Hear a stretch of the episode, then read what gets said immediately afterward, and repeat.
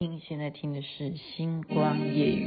我想借天边那轮降落未落的雪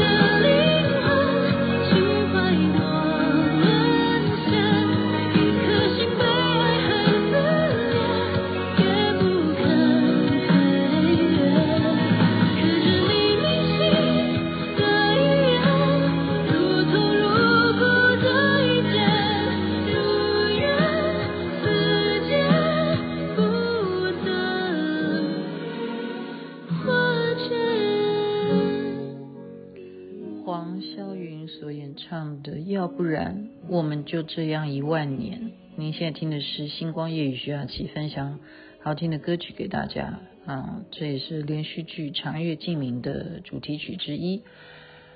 我昨天讲的是另外一部连续剧哦，《为有暗香来的》，完了，我连连续剧的剧名都讲错了。但是我觉得这是最后一集才让我觉得说，嗯，他蛮有。一些深刻的醒思啊，就大概形容一下剧情吧哈，就是说这个女的第一集啊，一开始呢，她就是全家的人都因为她是被流放嘛，犯法，都是等于官府在追杀，然后真的就全部都被追到，然后她就等于奄奄一息，就已经吐血啊，她就在最后濒临死亡的这一刹那，她才。悔恨啊，就是说我这一世如果我没有做什么，没有害我们家呃，叫我爸爸去做一些什么不好的事，然后去陷害别人，我就不会到今天这样子的下场。他开始进入一种昏迷状态，昏迷状态呢，诶，就醒过来啊，就回到了他成婚的那一天。也就是他跟新郎，就是他爱的人啊，结婚的那一天，这个时候他才发现说啊，一定是老天给我机会，一定是让我啊要重新再过一次我的人生。那我这一次呢，我就要把握我原来的那一种骄纵啊，哈，我这大小姐哈，千金大小姐，我这种就是。呃，会咒骂下下属，就是这些丫鬟啊、工人啊什么的哈，都在他的这个眼皮子底下，都要听他的吩咐，就是千金大小姐哈，非常骄纵。他就想说，回忆起来，他当时是怎么样要跟这个新郎结婚的？原来是做了什么样的坏事？就是让那个男的哈喝了那个迷药，然后他就假装睡在那个男的房间里头。那这个男的当然醒过来，发现啊，我旁边怎么睡的是这个千金大小姐，那只好娶她了。这个戏就是这样子看上瘾的哈，就一直在等说，那你现在重新过人生，就是说我为什么想要跟听众聊一聊，就是说其实我们人生有时候就是说叫你再重来一次，你会不会跟你原先做的选择是一模一样？不是常常都会有这种人会询问你嘛？所以这些这个连续剧就是一个很好的示范啊。他既然可以重新回到新婚之夜的那一晚，他就完全开始改变哈。然后他就一直问旁边的丫鬟说：“你有没有闻到一种香味？”那个丫鬟始终都说：“我没有闻到啊。”他只有他闻到。那就从那天开始呢，她就完全改变性情，就不是那种骄纵的大小姐，处处就是为别人设想。然后这个老公呢，不理她哈，因为不爱她，是因为不好交代嘛。就是说，你竟然哦，是不是我喝醉酒了？是不是玷污了你的名声，那我只好娶你，反正你也是呃，就是有官职的哈，大户人家的千金，娶了你也就说门当户对，也没有什么不好，只是说他跟他没有感情啊，他都没有关系了哈。现在你不爱我没有关系，那你爱谁？我去促成你去爱他吧，就重新让他活过一次以后。完全就改变性情，就是说你不爱我没有关系，然后他不跟他同房哈也没有关系，不用圆房也没有关系，他就是要用他现在重新做人，开始重新的去满足周围所有的人的愿望，然后再一点呢是阻止哈，因为他自己是官官家的女儿嘛，他阻止他父亲去做犯法的事情。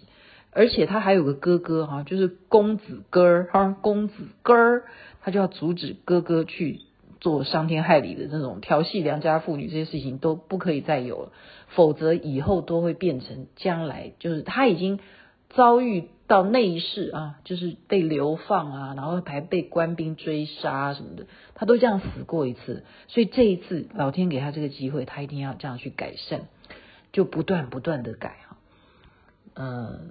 就改到中间，我才看懂说啊，原来那个男主角并不是他家的那个老公，是另外一个家主哈，就是他们这这一区的最等于是像嗯，我们讲说王爷之类的哈，就是专门经营什么香道哈。那我自己也曾经学了一阵子，但是并没有贯彻啊，因为雅琪妹妹现在人在成都嘛哈。就是经商这个家主呢，早就已经暗恋他，但是他却觉得我这一世已经重新活过来了哈，我不可以再做任何坏事了。别人喜欢我，我也没有资格。虽然我也就促成我老公去喜欢他要喜欢的人，可是我觉得我应该好好做人就好了，我别的都不要想。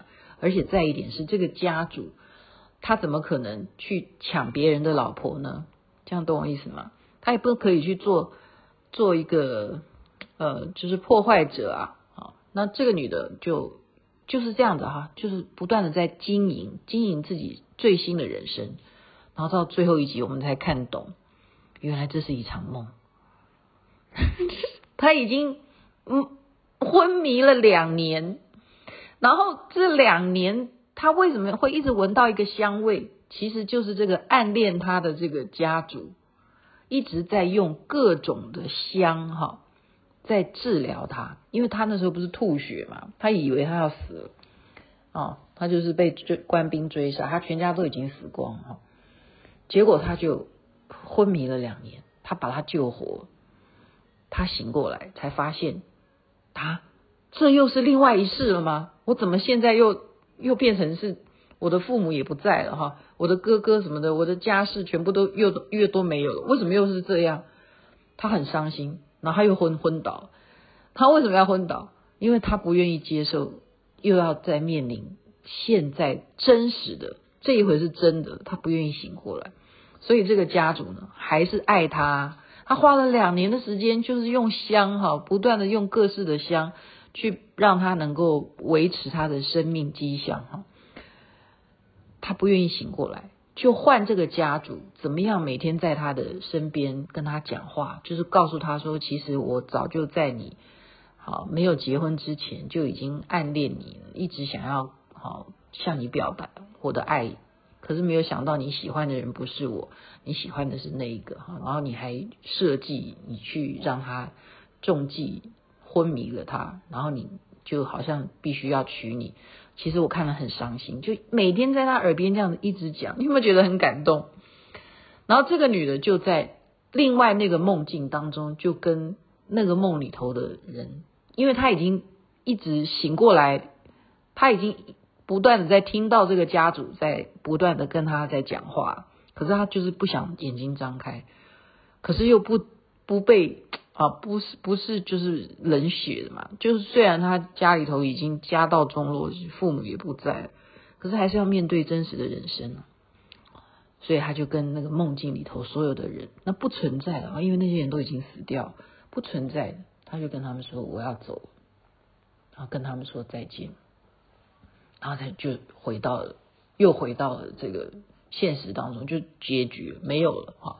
这个东西就是让雅琪妹妹必须要跟大家讲的，就是说，我告诉你，我们每一世都是这样子的，真的，我们每一世都是在这样子做梦，然后我们就是现在做什么，就是原因是因为未来你还要承受什么，所以你现在要为了你的未来好好去做什么。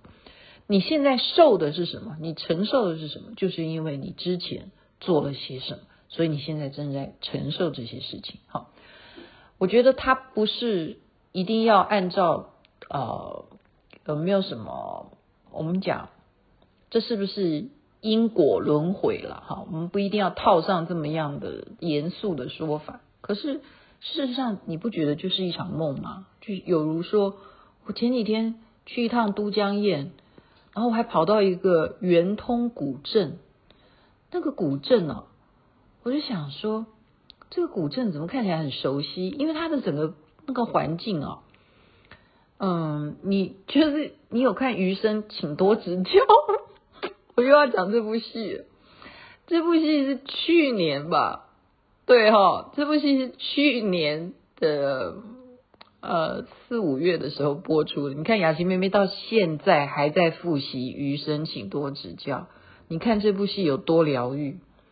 他中间有一段，就是他跟他定情，就是跑到古镇，就是肖战带杨紫去古镇去哈逛去旅游，然后杨紫为了表现自己很有女人味，他就穿一个高跟鞋哈，所以。我就马上那个到了圆通古镇啊，我觉得那个印象脑脑筋里头浮现的就是余生，请多指教。然后为什么你的印象里头会浮现余生，请多指教？因为那个画面在你的脑筋里头。所以有时候我们会说，这个地方我是不是来过？对，没错，你就是梦里头去过。那为什么你的梦里会去过呢？为什么呢？我我这一次给我自己的结论，我很感叹哈。我说我到成都来，为什么呢？为什么我没有一定要去什么寺什么寺，我还是可以去到什么寺呢？我现在跟听众朋友讲哈，我今天跟朋友吃饭，然后人家跟我讲说，我现在没有办法去。我说为什么？他说因为今天是观音菩萨成道日。观音菩萨成道日，我说哦，南无观世音菩萨，就是这样啊。然后我就寄给对方啊，人人家也核实啊，我就寄给他什么呢？就是我在都江堰，你想想看，都江堰这样的地方跟观世音菩萨有什么关系？他对不起，就是盖了一个观音殿，所以我在那边逗留了很久。他的观音殿旁边还有龙王殿，你说是不是很神奇？很神奇啊！我也是把它拍下来，然后在之后再分享给大家。所以这些种种的呃缘分啊，你就是说很难说，为什么别人不会遇到，就是我就一天到晚我没有设计哈，完全不都不在我的规划范围里头。但是它是不是一场梦？是啊，因为等我不在这边的时候，那我只能够看这些影片来留念啊。那现在好好歹有个影片，可是当你根本人生都不在这个。世界的时候，你留下的影片又有什么呢？